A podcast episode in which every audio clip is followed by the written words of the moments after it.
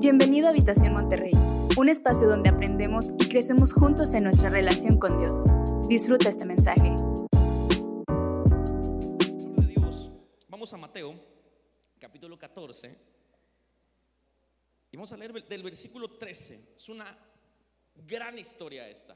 Así que te pido que mientras vayamos leyéndola, conforme la vayamos leyendo, vayas transportándote este momento, vayas transportándote este tiempo, vayas abrazando la palabra y, y vayas diciendo en tu corazón, Dios, ¿qué es lo que quieres que aprenda a través de esta lectura? Amén.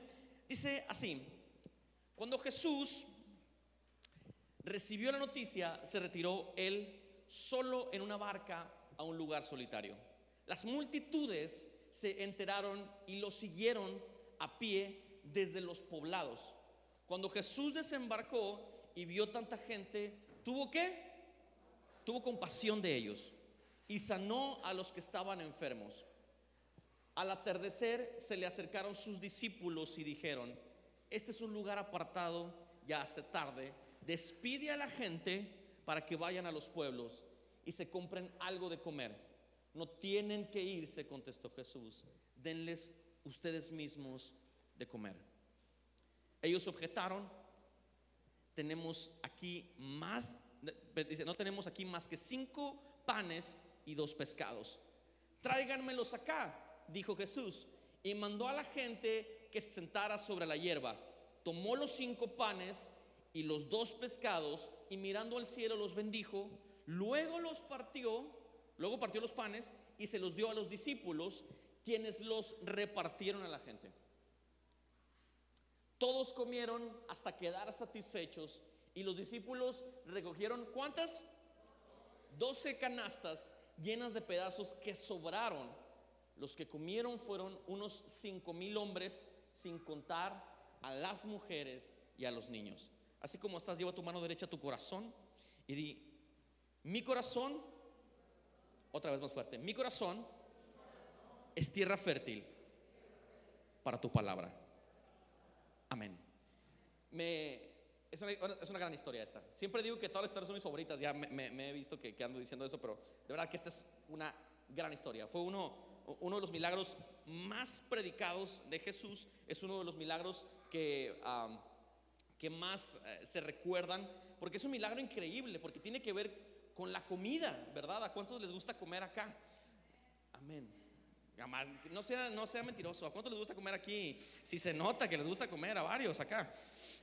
me encanta porque no solamente habla de un milagro que tiene que ver con, con, algo que nos encanta, que es la comida, sino habla de cómo funciona el reino de los cielos y cómo funciona un poco la mente de Jesús. Aunque yo, yo sé que jamás como seres humanos vamos a lograr entender cómo funciona la mente de Cristo, este tipo de cosas y la manera en la que Jesús opera en ciertas circunstancias nos hacen saber un poco cuál es el carácter y la naturaleza divina de Dios. Cuando Jesús vino a esta tierra, Él vino a estipular una cultura y un gobierno. Una cultura que es la cultura del reino de los cielos y Él vino a proclamar su reinado. Y ese es el gobierno que Él vino a proclamar hoy acá. Entonces, todas las cosas que nosotros hacemos como iglesia tienen que ir dirigidos bajo la base y la cultura del reino de los cielos, porque al final eso es lo que vino a estipular Jesús. Juan el Bautista dijo, yo estoy preparando la senda, el reino de los cielos se ha acercado. Y entonces cuando vino Jesús, Él vino a caminar en ese reino, Él vino a caminar en esa cultura. Y cada cosa que nosotros vemos en los evangelios, vemos el reflejo de lo que significa vivir en la cultura del reino de los cielos. De hecho, en el Sermón del Monte Jesús habla mucho acerca de esto. En el Sermón del Monte dice, bienaventurados, ¿verdad? Los que tienen hambre, sed de justicia, ellos serán saciados. Y dice, cuando alguien les dé una bofetada, no dice devuélvanselas, ¿verdad? Él dice, han escuchado que la ley dice ojo por ojo, diente por diente, pero yo les digo hoy acá, pongan la otra mejilla. Y entonces pone este tipo de, de estándares muy altos, porque el reino de los cielos funciona completamente diferente a la cultura que nosotros tenemos hoy acá. Ahora, dicho lo anterior, déjame te doy un poco de contexto de lo que acabamos de leer hace un momento. Jesús había tenido un día muy ajetreado. Jesús ya había eh, estado predicando una buena cantidad de horas, ya había sanado a muchas personas. La gente, donde quiera que Jesús iba, se le amontonaba, querían tocarlo, querían recibir misericordia, ¿verdad? Eh, a través de sanidad en su vida. Y entonces Jesús era un hombre muy asediado porque él era ah, muy poderoso, ¿verdad? Entonces ya tenía una temporada Jesús de estar eh, ministrando a personas, tenía una temporada ya de estar... Eh, predicando, hablando de los misterios del Evangelio y de la cultura del reino. Y tuvo un día de trabajo muy ajetreado. No solamente eso, sino que ese día a Jesús le da la terrible noticia de que su primo, Juan, el Bautista, lo habían decapitado, lo había decapitado Herodes. Entonces había sido un día de, de, muchos altibajos emocionales. Jesús se sube a su barca y se aleja un poco, me imagino que para descansar tantito, pero la gente como estaba tan necesitada, dice la Biblia, lo que vamos a leer, que seguían la barca de Jesús desde tierra, o sea, a la distancia, kilómetros, veían la barca de Jesús como iba navegando y desde tierra ellos iban caminando, siguiendo a Jesús, tratando de ver en qué puerto se iba a detener o en qué playa se iba a detener para poder reabordarlo y que pudieran poder recibir milagro de Jesús también, ¿verdad? Y entonces Jesús eh, eh, eh, llega por ahí a una playa, desembarca y entonces la gente como ya lo había seguido, pues va, lo aborda y Jesús dice que cuando los ve, Él tiene compasión de la gente. Jesús los ve con amor, los ve con compasión y dice, a pesar de que ando, yo creo que pensó, a pesar de que estoy cansado, ¿cómo voy a dejar a la gente sin su milagro? ¿Cómo voy a dejar a la gente sin la predicación del Evangelio? ¿Cómo voy a dejar a la gente sin, sin buenas noticias? Porque probablemente esta gente que seguía a Jesús tenían años recibiendo malas noticias. Entonces Jesús tenía que hacer algo por ellos y tiene misericordia de ellos y empezó a predicarles el Evangelio, empezó a sanar a algunos. Y entonces los discípulos le dicen a Jesús, todavía no te he dicho cómo se llama la predicación de hoy, ¿verdad que no? Bueno, te, te lo voy a decir un ratito. Que los discípulos le dicen a Jesús, Jesús, despide a la gente porque se hace tarde y ya no van a alcanzar nada abierto para comprar de comer, así que despídelos. Y Jesús les dice, no es necesario que se vayan. ¿Qué les parece si ustedes los alimentan? Y el tema de hoy, la predicación de hoy se llama, tengo mucha hambre. Dile a la persona que tienes a un lado, tengo mucha hambre. Y, es, y no es, es literal eso, ¿verdad que sí? Dios bendiga a los que almorzaron hoy, ¿verdad? Pero los que no almorzamos, Chihuahua, hombre. ¿Alguien acá le cambia el humor cuando tiene hambre?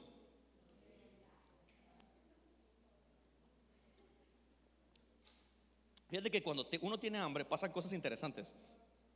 Los chistes que se te hacían graciosos antes cuando tienes hambre, no, ¿verdad? Dices, Ay, qué aburrido ese chiste, ¿verdad?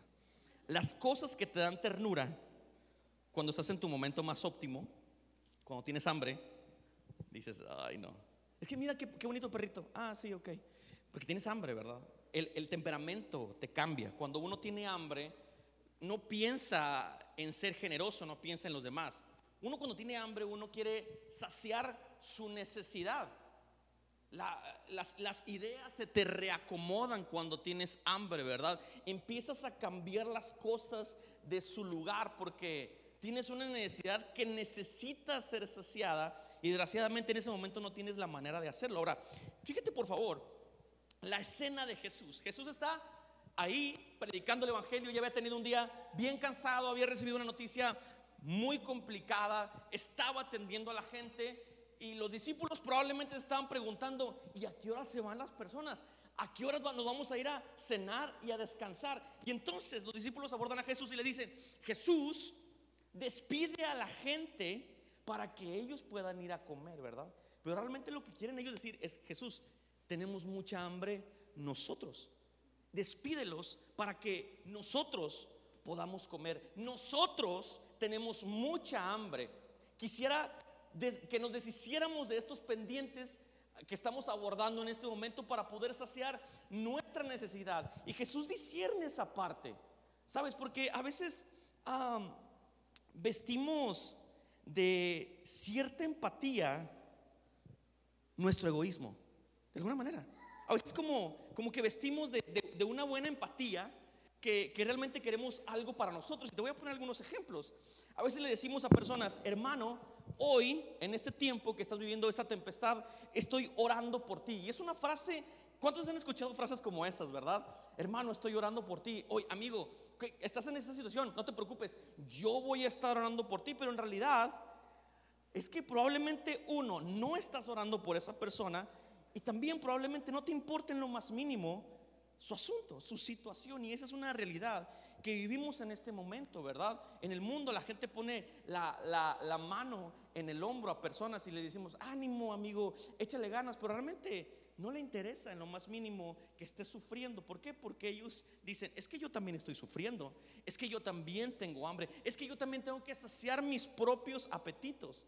Y entonces vestimos de una falsa empatía nuestro egoísmo. Le decimos a personas, amigo, deseo de verdad que Dios bendiga tu negocio, que Dios prospere tu negocio, que te vaya muy bien. Y a, veces somos este, eh, tan empáticos, ¿verdad? Entre comillas, y le decimos, hermano, de verdad, deseo, va- vas a ver, mira, te, te- te voy a profetizar hoy, recibe la profecía, te va a ir muy bien en ese negocio, vas a ser millonario con ese negocio que estás abriendo, pero jamás hemos ido a su negocio para apoyarles, jamás les hemos comprado, jamás los hemos recomendado en redes sociales, jamás hemos compartido sus publicaciones.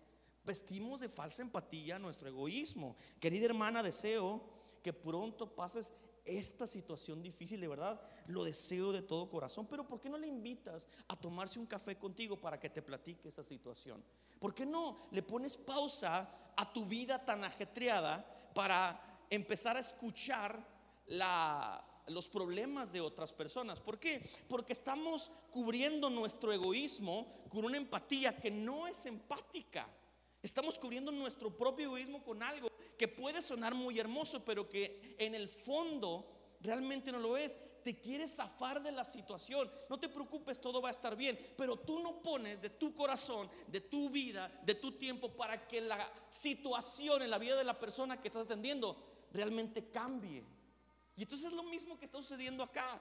Es lo mismito. Ellos le dicen a Jesús, Jesús, me encantaría que los despidieras para que pudieran comer. Y Jesús les dice, ¿y por qué no les dan ustedes que comer? Y ellos le dicen, Jesús, solamente tenemos cinco panes y dos pescados.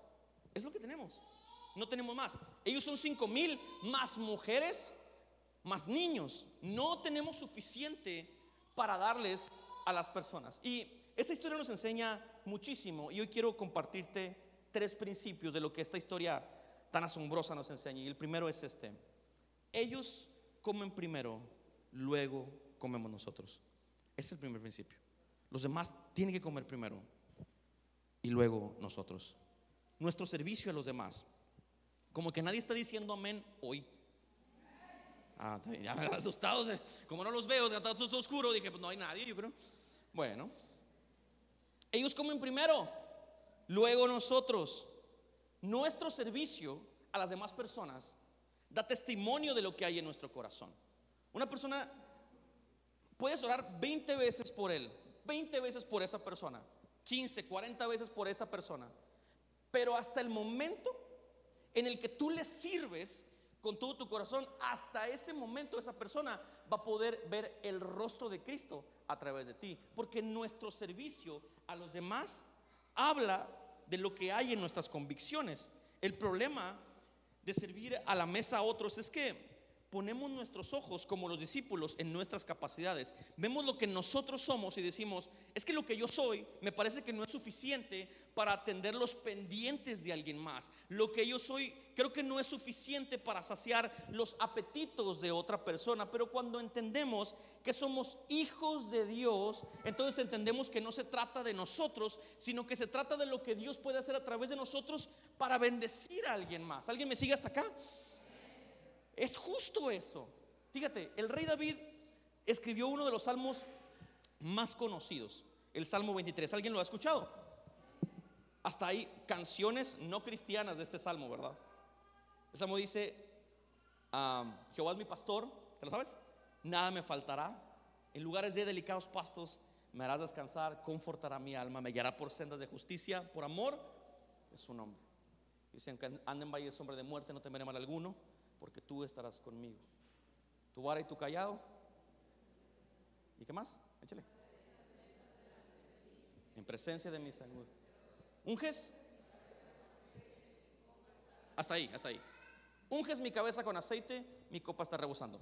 Cuando el rey David estaba escribiendo este salmo, él estaba comenzando su temporada como rey de Israel, el hombre más importante de, una nación.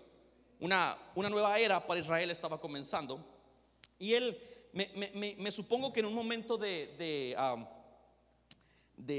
añoranza, ¿verdad? Y de intimidad con Dios, empieza a recordar su antiguo oficio que era de cuidador de ovejas. Empieza a recordar como ese oficio y empieza a comparar cómo así él cuidaba las ovejas también. Su Padre Celestial, su Dios, lo estaba cuidando a él. Y, él empieza a decir, mira, creo que Dios es como es como un pastor que cuida las ovejas, que los lleva a pastos delicados. Pero casi terminando el salmo, él dice, y así como él me cuida, él dice, él prepara un banquete delante de mí en presencia de mis enemigos. A pesar de mi condición indefensa de oveja, Él me prepara un banquete y Él dice, mi copa está rebosando. Y, esta, y esta, esta, figura de la copa es, es increíble, porque me parece que a veces pensamos otra vez que lo que nosotros somos no es suficiente para bendecir a las demás personas. Pero imagínate que tú tienes un montón de sed y yo te preparo una copa con agua. Y tú no sabes cuál es la fuente. Si tú ves esto, dices, bueno, esto va a tener un fin. Pero imagínate que en lugar de que sea esta, estos, este litro de agua, sea un manantial. Y entonces lo que está diciendo el rey David es, mi copa está rebosando esta es mi copa, pero el agua no me pertenece. Si yo sigo derramando agua, ¿qué va a pasar aquí? Se va a tirar, ¿verdad que sí? Entonces, el rey David lo que está diciendo es, Dios me ha bendecido tanto con cosas que no tienen que ver absolutamente nada conmigo. He sido tan bendecido que mi copa está al tope. Y yo sé que cuando se llene voy a seguir bebiendo del manantial porque el manantial es interminable. ¿Qué quiere decir esto? Que mi copa está rebosando no para yo saciarme, mi copa rebosa para que otros se sacien de lo que yo soy, de lo que yo he recibido. ¿Qué es lo que, qué es lo que le dijeron los discípulos a Jesús? Jesús, solamente tenemos cinco y dos es todo lo que tenemos. Pero Jesús dijo, eso es suficiente para mí. Él toma el pan, Él toma los peces, los bendice y ¿qué sucede? Los multiplica. Yo quiero que entiendas una cosa. Nosotros atendemos primero a los demás, atendemos a otras personas primero, no porque lo que tengamos no tenga, fin, ¿verdad? O sea, infinito, sino porque lo que Dios ha puesto en nosotros no tiene fin, es abundante. Él es un manantial de vida eterna, Él es el pan de vida. No hay manera que nos podamos acabar ese manantial, familia. Si alguien está requiriendo de que lo alimentemos con el pan de vida, nuestra responsabilidad como iglesia es parar lo que estamos haciendo y atender a esa persona, escucharlo, bendecirlo, ah, dar algo más. Mira, yo he visto, y yo quiero hablar un poquito de algo incómodo que es el dinero, pero yo he visto cómo cuando yo doy de mis recursos a otra persona, Dios me multiplica al ciento por uno. Alguien ha sido partícipe de cosas como esas. Cuando yo saco de mi cartera un billete y lo doy a alguien en necesidad, uy, Dios nos bendice de manera sorprendente. ¿Por qué? Porque no se trata de mí, ni, ni, porque cada vez que saque un, un, billete de la cartera siempre va a haber dinero ahí. No, el dinero se termina eventualmente, pero yo sé que cuando yo siembro una persona, Dios me bendice una y otra y otra vez, porque Él es el manantial interminable. Yo estoy seguro que mi copa está rebosando de lo que no es mío, sino que de lo que es de Dios y yo tengo para dar a otras personas. ¿Alguien dice amén a eso? Es por eso que es bien importante que ofrendemos nuestro tiempo a las personas. Es importante que ofrendemos nuestros recursos para otras personas. Es importante que ofrendemos nuestros oídos para escuchar a otros y que ofrendemos nuestro corazón para amar con libertad a nuestro prójimo. El segundo principio en la casa de Dios siempre hay pan sobre la mesa. Eso es algo que tenemos que entender. Mira, los discípulos, ellos pensaban que el ministerio de Jesús era única y exclusivamente predicación.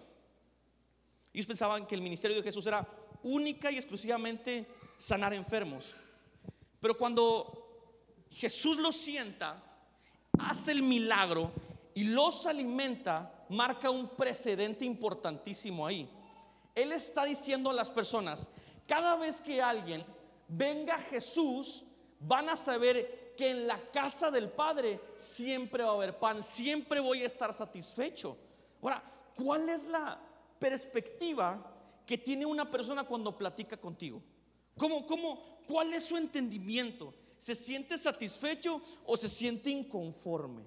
Alguien que, alguien que habla contigo dice, wow, hoy, hoy terminé alimentado, terminé feliz, hoy mi espíritu está a un nuevo nivel, o dice, no, hombre, este brother se la pasó criticándome toda la tarde, se la pasó diciéndome cosas, ni nada, vio que andaba en, necesidad, ni me dijo nada. ¿Cuál es la reacción que tiene alguien que se sienta a tener una charla contigo? Jesús puso un precedente ahí, marcó un precedente y dijo, la gente que venga a sentarse a la mesa de Cristo siempre va a quedar satisfecha. Dice la Biblia que la gente que estaba ahí, los cinco mil, más mujeres, niños, comieron hasta saciarse.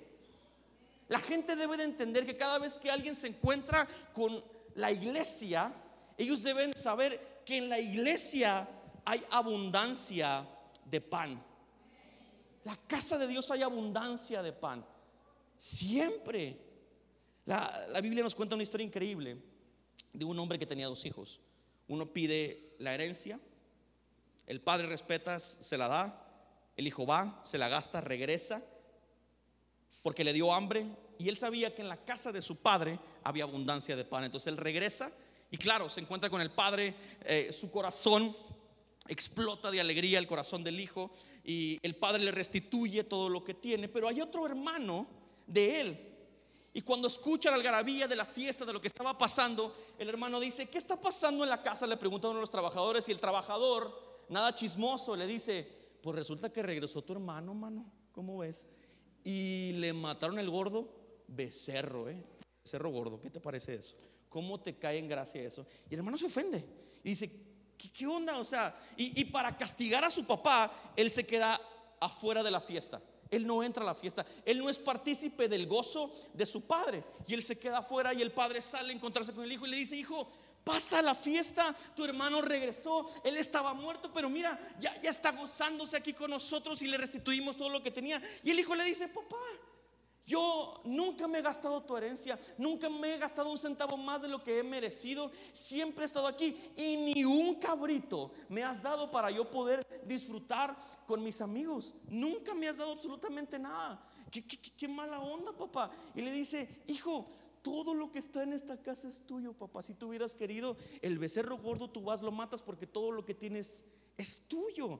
En la casa hay abundancia de pan. Pero a veces hay cristianos que están en la casa del Padre y que no disfrutan la casa del Padre, pero tampoco quiere que otras personas disfruten de lo que Dios es capaz de darles. Y si no, no, no, no, no, no, no. Si yo voy a estar infeliz, prefiero que todos estén infelices a estar uno feliz y, y uno infeliz. No, no, no que todos viva, estemos cortados por la misma tijera, todos coludos o todos rabones, pero ¿por qué pensamos de esa manera? ¿Por qué estamos pensando así? Todo es tuyo, no disfrutas porque no quieres, le dijo el papá. A veces la iglesia, en lugar de saciar a otras personas, estamos evaluando si son merecedores de sentarse a la mesa o no. Vemos a una persona que empieza a recibir el Evangelio, que Dios empieza a trabajar en su vida, en su corazón, y estamos juzgándolo. Y estamos, no, no, es que yo creo que Dios no puede hacer absolutamente nada sobre esa persona. No, yo creo que Dios no es capaz de hacer eh, nada absolutamente con él. ¿Quiénes somos nosotros para decir quién entra a la mesa, quién se sienta a la mesa del Padre y quién no? No es nuestra mesa. ¿De quién es la mesa? Es del Padre. Y es tu mesa. Y puedes disfrutar de las bendiciones, pero no permitas que tus preconcepciones hagan eh, una diferencia de quién se puede sentar a la mesa y quién no. Jamás te sientes a la mesa a juzgar si no has dado la gracia suficiente a otras personas. Por eso cada vez que alguien se siente en tu mesa, demuestra el corazón de Jesús y no le des juicio. si no les has dado gracia antes. Bendice a las personas que, están siendo transformadas por la gracia de Dios. Alégrate con las personas que están siendo transformadas. Yo me siento a la mesa, ellos comen primero, yo ya soy bendecido. Yo ya soy, yo, estoy lleno de bendiciones de parte de Dios. Dios ya me escogió, ya me bendijo con su increíble y preciosa gracia. Ahora es mi turno de bendecir a otros. Ellos comen primero y después yo. Yo ya soy hijo, yo no estaba perdido, yo estaba aquí. Yo me siento en la mesa, perdón, yo eh, permito que otros sienten en la mesa y yo sirvo las mesas, porque de esa manera alegro el corazón del Padre. Y con eso termino eh, esta, esta reunión, el, el, perdón, esta predicación. Último principio, dice la generosidad es parte de nuestra cultura. Ser generoso es parte de nuestra cultura. Por eso te decía la semana pasada que domingo a domingo, así como está Yuri pasó hoy, hay diferentes eh, personas que vienen y te motivan para dar domingo a domingo. Y damos a la iglesia porque de esta manera podemos ayudar a personas a conectar con su propósito divino. Damos porque podemos crear espacios dignos para que personas puedan recibir la palabra de Dios. Estamos dando porque creemos que lo que hacemos como iglesia tiene que prosperar lo suficiente como para poder captar a diferentes tipos de personas. Por eso somos generosos. Estamos creando una cultura de generosidad. Pero ¿de quién aprendimos esa cultura? ¿Quién nos enseñó a ser así? Fue Jesús. Jesús lo sana los ministra, les revela los misterios del cielo. Y al final los discípulos dicen, bueno, que ya se vayan. Y ellos dicen, no. Nuestra cultura es la generosidad y los vamos a alimentar. Y los discípulos dicen, es que no tenemos. Solo tenemos cinco y dos. Cinco panes, dos pescados. No tenemos más. Jesús dice, están, están viendo con sus capacidades. Y yo quiero que abran los ojos y vean con las capacidades de Dios. Empieza a ver lo que Dios es capaz de hacer contigo. Y Jesús nos puso la muestra haciendo el milagro de los cinco panes y los peces, pero nos puso la mayor muestra de gracia, amor, de dádiva y de generosidad en la cruz del Calvario. El apóstol Pablo lo explica a los Filipenses 2, versículo 5. La actitud de ustedes debe ser como la de Cristo Jesús, quien siendo por naturaleza Dios, no consideró el ser igual a Dios como algo a que aferrarse. Por el contrario, se rebajó voluntariamente. Nadie obligó a Jesús a venir y pagar un alto precio en la cruz del Calvario. Nadie le apuntó a la cabeza y le dijo, bajas y mueres por la humanidad o aquí quedas. No, Voluntariamente Él vino a este mundo y se entregó en la cruz del Calvario. Dice, tomando naturaleza de siervo y haciéndose semejante a los seres humanos. ¿Qué mayor muestra de generosidad necesitamos? Si Jesús nos dio la mayor muestra de generosidad en la cruz del Calvario y nosotros siendo tan bendecidos, ¿alguien se considera bendecido hoy acá? Nosotros teniendo tantos privilegios, la iglesia teniendo el manantial del que bebemos interminablemente, la iglesia que se jacta de que su copa está rebosando, no es capaz de sentarse a la mesa con una persona en necesidad de decirle, hermano, sé que estás en tempestad, sentémonos juntos, te invito a comer, quiero escucharte. Familia, no llegamos a las 11:40 de la mañana porque nos encanta despertarnos temprano el domingo. Todos queremos seguir durmiendo el domingo. Venimos aquí a las 11:40 de la mañana porque a las 11:40 nos encontramos con personas que traen el corazón sangrando y quieren hablar con la iglesia. Pero ¿qué hacemos nosotros? Ay, no, qué flojera. 5 a las 12 me voy a la iglesia. Para estar ahí como a las... ¿Qué quieres acabar la alabanza?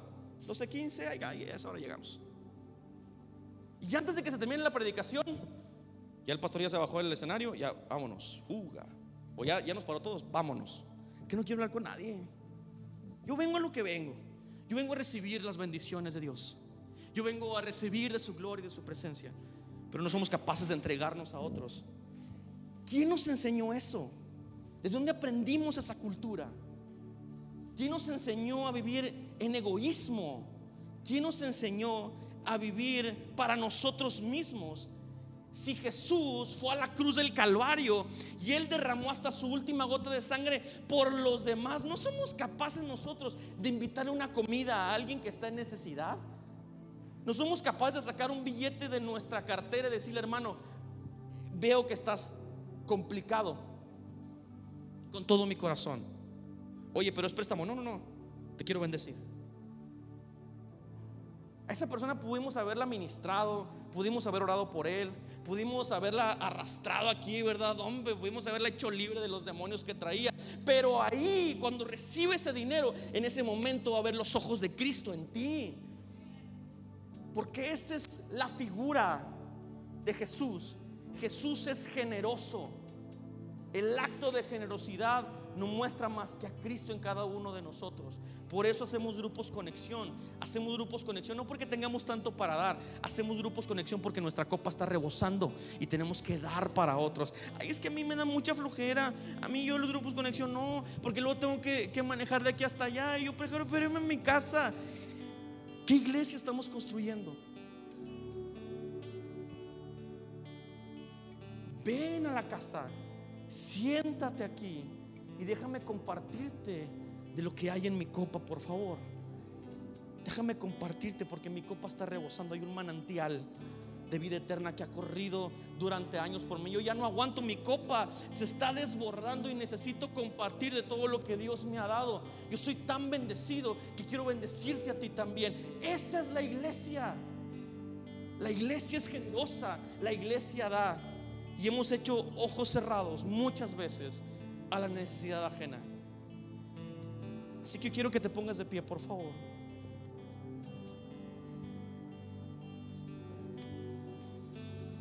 Y toma unos segundos. Porque sé que muchos de nosotros en ciertas etapas de nuestra vida hemos hecho ojos cerrados y hemos vestido de, de, de falsa empatía nuestro desinterés. Ánimo, ánimo, tú puedes, hermano, échale ganas. Y lo que quieres es zafarte de la situación, ¿verdad? Decimos unas cuantas palabras y se acabó la conversación. Y Jesús discierne todo y dice, alimentalos tú.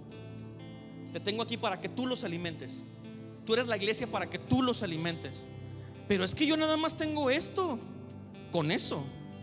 Señor, pero yo nada más tengo este carrito. Con eso.